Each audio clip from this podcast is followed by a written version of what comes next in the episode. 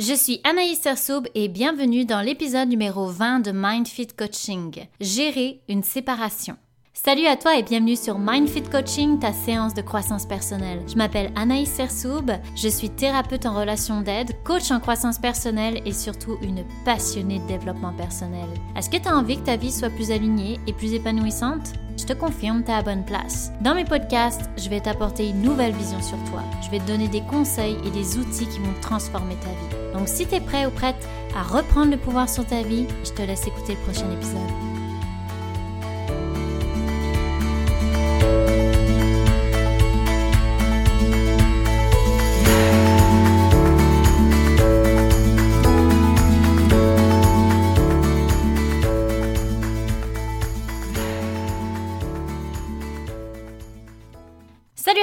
Que ça va bien. Moi, je vais super bien.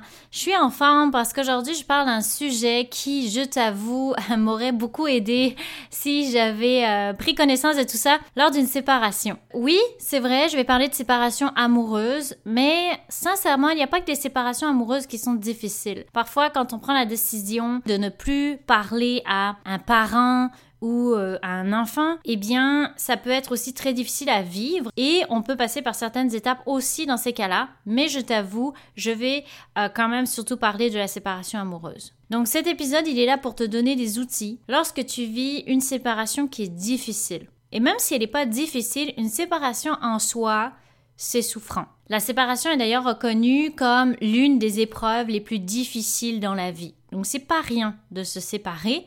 Alors c'est pour ça que cet épisode pour moi a tout à fait sa place dans mes podcasts. Donc la séparation, c'est directement relié à la blessure d'abandon. Faut l'avouer, c'est un enfer pour un abandonnique de se faire quitter. C'est un enfer pour un abandonnique de vivre une séparation. Mais même si t'es pas abandonnique, ça reste difficile pour tout le monde. C'est universel. La première chose qu'il faut que tu saches, c'est qu'il y a plusieurs étapes dans une séparation. Il est certain, je veux préciser, on est tous différents face à une rupture. Et il y a des personnes qui vont faire toutes les étapes de manière marquée. Il y a d'autres personnes, ça va peut-être être une étape ou deux étapes plus que d'autres. Et il y en a, ça va pas être dans le même sens. Et il y en a qui vont pas avoir cette sensation de vivre ces étapes-là. Mais dans la majorité des cas, les étapes, elles sont présentes. Je voulais quand même le préciser parce qu'on est tous différents évidemment et on vit pas tous les choses de la même manière. Là, j'aborde d'abord le côté d'une personne qui se fait quitter. OK? Donc la première étape, c'est sûr, ça va être le choc. Si tu ne t'y attendais pas, c'est sûr c'est encore pire. Si tu pensais que ta relation allait très bien et que d'un coup la personne te dit que c'est fini entre vous, le choc est encore plus gros que si tu t'étais rendu compte toi aussi que le couple allait pas bien. Toi non plus tu te sentais pas très confortable dans ton couple à ce moment-là. Mais ça n'empêche que lorsqu'une personne tranche en disant je veux que ça s'arrête entre nous, la personne qui reçoit ce message-là, elle vit un choc. Et en fait, c'est vraiment la sensation que ton monde s'effondre. Si c'est l'autre, donc comme je disais, qui te quitte, c'est sûr que ça va vraiment te donner cette sensation euh, de bouleversement intérieur et l'impression que peut-être tu as été trahi. Mais si c'est toi, par exemple, qui quitte une relation, parce que tu viens d'apprendre que tu as été trompé, que tu as été trahi, tu vis toi aussi ce choc-là. C'est important pour moi de le préciser parce que toi aussi, tu vas vivre ce choc-là parce que tu voulais pas mettre un terme à la relation, mais tu as pris quelque chose qui dépasse l'entendement pour toi, qui est trop dur à, supporter, donc tu décides d'arrêter la relation, tu vis quand même un choc. Si tu as préparé ton départ, c'est certain que le choc sera moins grand. La deuxième phase, c'est le déni, ce fameux côté où on se dit c'est pas vrai, c'est irréel. Ça peut pas arriver, je suis en train de faire un cauchemar. Ça, c'est le déni. Tu ne peux pas concevoir que tu ne vas plus voir cette personne. Tu ne peux pas croire que c'est fini. Je compare ça beaucoup à quand une personne meurt, c'est vraiment cette sensation, on a l'impression qu'on va la revoir le lendemain. C'est très difficile d'accepter que la personne, on la reverra plus parler, on la reverra, on n'aura plus de moment avec elle. C'est un peu similaire. Bien sûr, il y a des différences, mais c'est similaire. Et il y a vraiment cette sensation, comme je disais, que la personne, ben oui, elle va revenir là. À la prochaine fois, c'est bon, c'est une phase. Il y a le déni et à la fois, il y a ce côté de rationaliser les choses, de, justifier, je dirais, Ça, ça se peut pas et c'est pour X raisons, ça va, ça, ça, va changer, tout va bien aller dans quelques jours. Donc parfois même, dans certains cas, on peut faire comme si de rien n'était. On peut faire euh, continuer les choses telles qu'elles étaient, dire à l'autre personne euh, euh, bonjour mon amour, etc. Donc vraiment avoir un comportement qui est mais est-ce que la personne a vraiment compris que je la quittais? Ça, ça peut être un peu déstabilisant pour l'autre personne qui a donné le message de on s'arrête ici. C'est l'incompréhension totale. Et aussi, après cette phase-là, tu vas avoir souvent la colère qui va monter. Donc ça peut être la colère qui est tournée, euh, je te dirais dans la majorité des cas, contre l'ex-conjoint, ou bien une tierce personne, c'est-à-dire, euh, mettons, s'il a rencontré quelqu'un ou elle a rencontré quelqu'un qui a joué dans un rôle dans la séparation, ben, ça va être contre elle avant d'être contre ton ex-conjoint. Et c'est là qu'embarque toute la rancœur parfois la haine. C'est là souvent qu'on dit des choses qu'on pense pas. On veut faire mal à l'autre. On veut le faire souffrir. Tu lui en veux de te faire mal, tu lui rends l'appareil. T'aimerais comprendre. Dans cette phase-là, il y a la colère de je comprends pas pourquoi ça m'arrive à moi. C'est un peu de la victimisation. Puis, sincèrement, sans jugement aucun, cette phase-là est euh, nécessaire dans le processus de deuil. C'est normal de ressentir de la rancœur, de la colère. Toutes ces, ces émotions-là existent pas pour rien. Il y, a, un processus qui est en route et c'est une étape donc où finalement tu vas t'emporter facilement, dire des choses comme je disais que tu ne penses peut-être pas. Donc la colère, c'est sain, c'est surtout quand on vit quelque chose de difficile comme ça. Mais par contre, la violence verbale et la violence physique, elle ne l'est pas. Ce n'est pas parce que tu souffres, que tu vis de la peine, de la colère, que l'autre devient ton punching ball, que tu te décharges sur l'autre. Non. Si tu vis vraiment, vraiment trop de colère, que tu n'arrives pas à la contenir, je te conseille vivement d'aller parler à un thérapeute ou un psychologue où tu vas pouvoir vivre ta colère sans qu'il y ait d'impact trop dommageable. Parce qu'une fois que la colère va redescendre, là, tu vas te rappeler de tout ce que tu as fait puis tout ce que tu as dit. Puis là, ensuite, ça va embarquer la culpabilité. Donc moi, je te conseille, oui, de vivre cette colère, de la laisser euh, monter, mais de le faire le plus responsable possible. Il est important que tu la vives, il est important que tu l'accueilles, mais euh, tu peux aussi, il y a la thérapeute comme je te disais, mais tu peux aussi utiliser le sport ou une activité qui te fait du bien pour décharger l'adrénaline que peut procurer la colère. La quatrième phase, c'est la négociation. Dans cette phase-là, tu as compris que la séparation avait bien lieu. Tu as compris que la personne, elle veut que ça s'arrête. Le déni est fini. La colère, mettons que ça fait des hauts et des bas. Mais là, ce que tu veux surtout, c'est retrouver un état d'équilibre. Tu veux que la personne, elle revienne. C'est-à-dire que là, tu souffres et tu as envie que ça s'arrête, la souffrance. Et dans ta tête, le seul moyen de faire arrêter cette souffrance-là, c'est que la personne revienne. C'est que tu retrouves ton état d'équilibre, ce que tu avais avec cette personne, pour arrêter de souffrir. Et c'est là que tu vas entamer une négociation tu vas agir d'une certaine manière pour la faire revenir. Par exemple, tu vas essayer de la rendre jalouse, tu vas essayer de la reconquérir, tu vas faire du chantage affectif. Et parfois même, tu vas essayer de la culpabiliser pour qu'il ou elle revienne. Donc en fait, là, c'est vraiment le désespoir. Tu vas essayer tout, tout, tout ce que tu peux en connaissance de la personne pour qu'elle se remette avec toi. Mais lorsque tu comprends que rien ne fonctionne, tu as tout essayé, la personne, elle est affirmée dans sa décision, Là, tu réalises que c'est réellement terminé. Là, il n'y a plus rien, là, tu es comme démuni, tu es impuissant. Et dans cette impuissance-là, tu commences à ressentir la tristesse et le vide. Honnêtement, la cinquième partie, là, le vide et la tristesse, c'est la plus difficile. Et c'est là où je veux t'envoyer, si, tu es en train d'écouter puis que tu vis une, une séparation, c'est là où je veux t'envoyer le plus de douceur. Parce que c'est difficile. Donc c'est dans cette phase-là que tu vas avoir besoin d'un bon entourage, besoin d'extérioriser ta peine et de te laisser la vivre cette peine-là. Donc dans cette étape, tu vas vivre la tristesse, du vide intérieur, la sensation que la souffrance, elle passera jamais. Et aussi l'envie d'anesthésier cette souffrance-là. Dans la phase d'avant, essayer de négocier pour l'anesthésie, pour ne plus la ressentir, mais dans cette phase-là, tu es un peu seul avec toi-même. C'est vraiment la solitude, cette sensation que ça finira jamais. Et c'est pour ça que c'est important pour moi de te dire que dans cette étape, tu as encore de l'espoir que ça peut revenir comme avant. Et c'est peut-être dans cette étape que tu vas essayer de lui écrire à cette personne, que tu vas essayer de, à nouveau, de temps en temps, essayer d'avoir un contact avec cette personne. Mais c'est important que tu sois bien entouré dans cette étape-là, que tu sois avec des gens que t'aimes, que tu fasses des choses que t'aimes. Même si t'aimes plus grand-chose, essayer de trouver des choses qui te font du bien, de parler si t'en as besoin. Tu veux lui écrire, écris à une amie. Écris ce que t'aimerais lui dire sur un cahier. Trouve un moyen d'exorciser ta peine. Et dans cette phase-là, dis-toi une chose, c'est que ton sevrage, et j'appelle ça vraiment un sevrage, ton sevrage commence. Donc ça va pas bien, ça te fait souffrir au début, mais ça va aller de mieux en mieux. C'est ça que je veux te dire.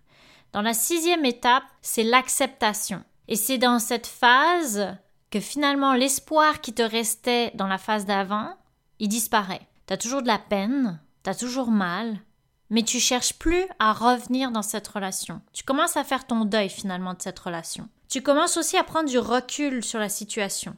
Tu commences à moins idéaliser cette relation-là. En fait, c'est dans cette phase que tu commences à voir les choses telles qu'elles sont. C'est souvent on repense, on refait un petit peu le film, puis cette fois-ci, tu vas le refaire en ayant un peu les bonnes cartes. Donc là, tu vas te rendre compte que, ah, ok, c'est peut-être ça, ça fonctionnait pas. C'est vrai que ça, ça me, ça me rendait pas heureux, ça me rendait pas heureuse. Donc tu commences à accepter la rupture, tu commences à accepter que c'est terminé pour une bonne raison et que tu peux aussi retrouver l'amour à nouveau. Dans la septième phase, qui est, on va dire, la dernière, c'est le soleil après la pluie. Tu commences à sourire de nouveau. Tu as de nouveau de l'espoir, non pas de revenir dans l'ancienne relation, mais de retrouver une nouvelle relation, de retrouver quelqu'un avec qui tu peux te sentir bien. Tu retrouves goût à la vie. C'est vraiment l'étape de la renaissance.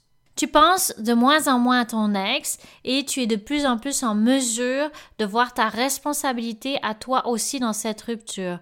En fait, c'est là que justement tu peux utiliser tout ce que tu as vécu dans la séparation pour la transformer en quelque chose de positif en te disant, OK, cette euh, relation n'a pas fonctionné pour telle, telle, telle raison. Ma responsabilité, c'était ça, ça, ça. Maintenant, qu'est-ce que je veux dans mes relations? Qu'est-ce que je veux plus dans mes relations? Qu'est-ce que moi j'aime dans les relations? Qu'est-ce que j'aime pas? Donc c'est vraiment là où tu peux utiliser cette souffrance que tu as vécue, cette séparation, comme quelque chose de positif et de transformateur. Dans cette phase-là, tu te sens libéré. Normalement, après toutes ces phases, tu te sens en mesure, euh, justement, tu as, de moins en moins la souffrance. Tu vas repenser de temps en temps à ton ex, mais ça va être différent, ou tu vas repenser pour te rappeler des choses positives ou des choses que tu ne veux pas revivre. Donc c'est vraiment tu lâches prise, tu laisses partir euh, cette relation. Là, je vais faire un petit point sur la personne qui quitte. Parce que souvent, on va, on pourrait penser en fait que la personne qui quitte, elle vit pas ces deuils-là. Elle souffre pas finalement comme la personne qui se fait quitter. Pour moi, c'est important de le nommer que oui, la personne qui quitte, elle souffre elle aussi. Elle va pas souffrir de la même manière, elle va pas avoir les mêmes deuils à faire ou vivre la même intensité d'émotion. Par contre, elle va en vivre quand même. La personne qui quitte, elle va aussi vivre un deuil de cette relation. Et c'est souvent banalisé, mais ça reste que c'est vrai. Elle doit accepter que elle aussi, elle va plus voir cette personne. Parce que même si elle quitte, elle peut toujours avoir de l'attachement pour cette personne. Dans certains cas, non, c'est vrai. Mais dans d'autres, oui, il y a de l'attachement. La personne qui quitte, ça fait longtemps qu'elle a été avec cette personne. Elle aussi, elle a ses habitudes, elle aussi, elle a son confort, elle aussi, elle a des choses qu'elle aimait partager avec cette personne. Je me souviens d'ailleurs, moi aussi, quand je me suis séparée de mon ex, euh, du père de ma fille, j'ai ressenti, moi aussi, les étapes. Moi aussi, j'ai dû faire le deuil de cette relation. J'ai ressenti de la colère, j'ai ressenti de la tristesse, j'étais pas bien et euh, pourtant c'est moi qui avais pris la décision. Et aussi, la personne qui quitte la relation, qui décide d'arrêter la relation, elle va ressentir beaucoup de culpabilité. Et je sais que certaines personnes, parfois, n'arrivent pas à se séparer à cause de la culpabilité, à cause de la peur de blesser l'autre. Mais pour moi, honorer la relation qu'on a vécue avec cette personne, honorer le fait qu'on tient à cette personne, c'est oser la quitter malgré la culpabilité, parce que ça lui redonne à elle aussi sa liberté de trouver quelqu'un avec qui elle peut être bien. Donc mon conseil pour les personnes qui quittent une relation et qui vivent beaucoup de culpabilité, c'est de l'accueillir. Ça fait partie du processus de deuil aussi. C'est pas facile de prendre la décision de quitter quelqu'un Il y a des peurs qui peuvent monter comme la peur de regretter, la peur de se tromper, la peur de blesser, de se surresponsabiliser dans la séparation, c'est-à-dire de dire que de toute façon, c'est moi euh, et c'est pareil dans les deux cas, hein, de dire que c'est moi, c'est de ma faute si la relation s'arrête, c'est moi qui ai pris la décision finale, c'est de ma faute si elle souffre. Et la personne qui se fait laisser, peut dire aussi c'est de ma faute si euh, la relation est terminée, je n'étais pas assez adéquate, je n'étais pas correcte. C'est totalement faux.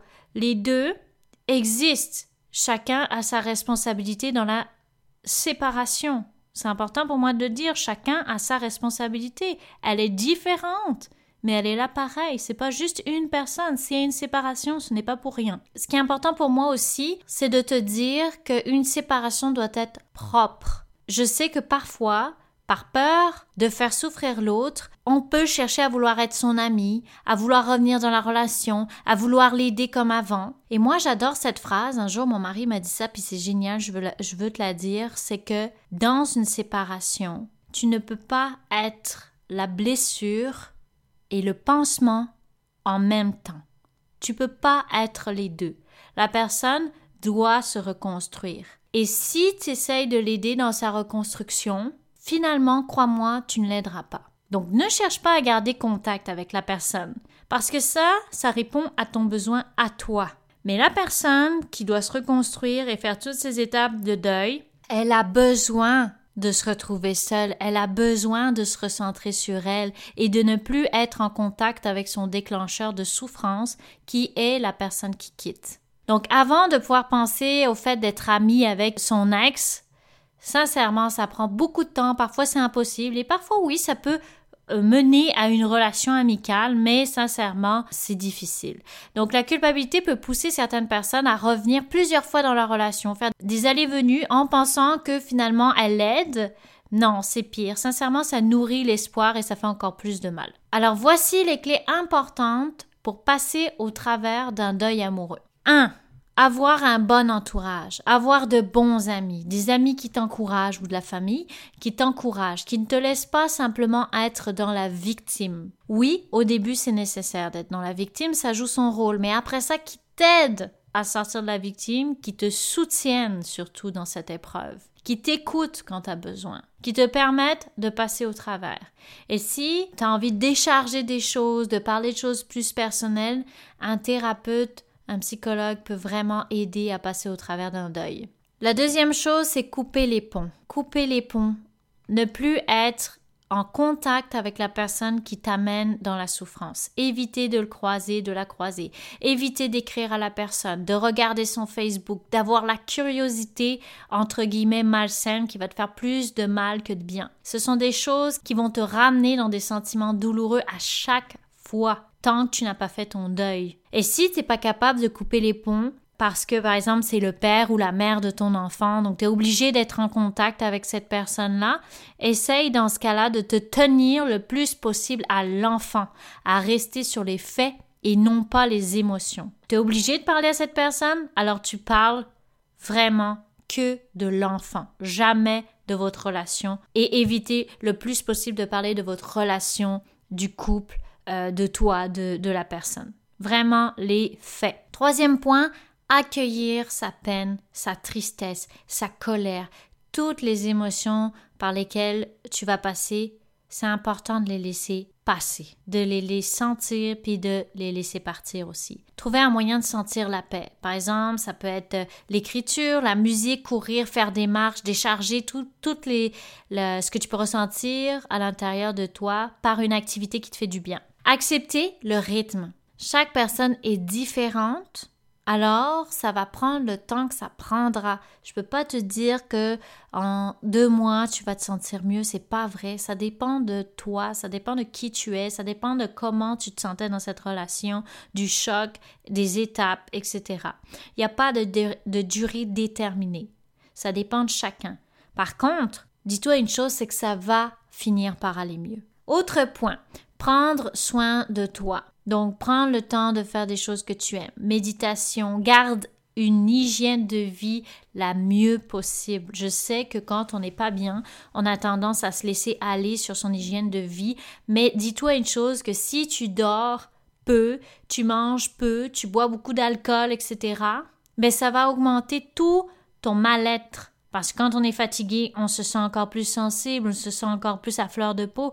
Donc prends soin de ta santé, même si ça ne te tente pas, dis-toi que ça va avoir un effet de t'apaiser au final. Autre point, faire un rituel de deuil. Moi, je sais que c'est quelque chose qui m'a énormément aidé quand j'ai fait mon deuil. C'était de faire une méditation guidée j'ai repensé à tous les moments que j'ai eus avec cette personne. J'ai dit adieu. J'ai même écrit une lettre d'adieu. Vraiment, je l'ai senti. Ça m'a permis de lâcher prise, là, de, laisser partir cette relation de manière symbolique. Donc, tu peux trouver ton moyen à toi pour dire au revoir, pour faire comme ton rituel de deuil et euh, libérer finalement ce qui reste en toi de cette relation.